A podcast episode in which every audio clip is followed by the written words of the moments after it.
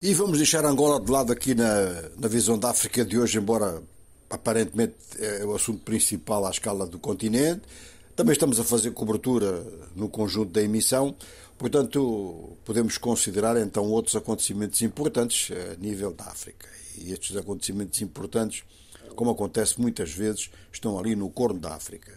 Bom, vamos começar pela Etiópia, é onde parece que os combates recomeçaram no sul do Tigre, portanto no norte da Etiópia.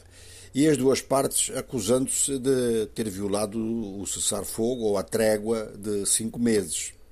Já ontem estávamos a sentir um clima de animosidade quando o governo em Addis Abeba publicou um comunicado dizendo que as forças do Tigre estavam a fazer provocações declarando que as tropas federais etíopes estavam a fazer movimento para as suas posições. O governo negava isso. Hoje, tanto o governo quanto as autoridades regionais do Tigre estão a confirmar que há combates e os dois a responsabilizarem mutuamente, ou seja, um a acusar o outro. As forças do Tigre dizem que estão a resistir e que é uma tentativa de penetração no território a partir então de, de uma certa unidade, que é uma unidade muito ativa no Exército Federal Etíope. Este facto, seja qual for o responsável, traduz então dificuldades no começo das negociações. Ou seja, que há uma pré-negociação de bastidores para que comecem negociações formais, visíveis, que todo mundo veja que estão uns a conversar com os outros.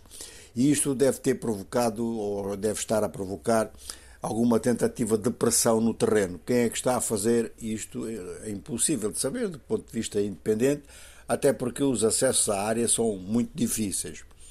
O facto é que se as coisas recomeçam no Tigre conforme já estiveram aqui há, há meio ano, então toda a situação na, na, região vai ser afetada, e muito para além da própria Etiópia, porque há envolvimento da Eritreia, há consequências em cima da Somália, etc.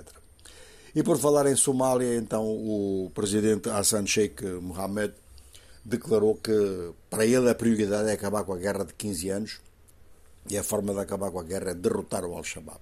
Na passada sexta-feira, o Al-Shabaab fez um grande ataque contra um conhecido hotel de Mogadishu, muito frequentado por funcionários e por oficiais das forças eh, governamentais somalis e eh, causou assim um grande abalo porque morreram 21 pessoas, ficaram mais de 100 feridos.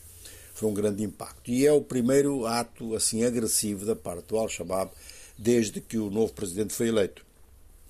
Ele declara agora que não vai dar trégua e que a prioridade dele é derrotar o Al-Shabaab.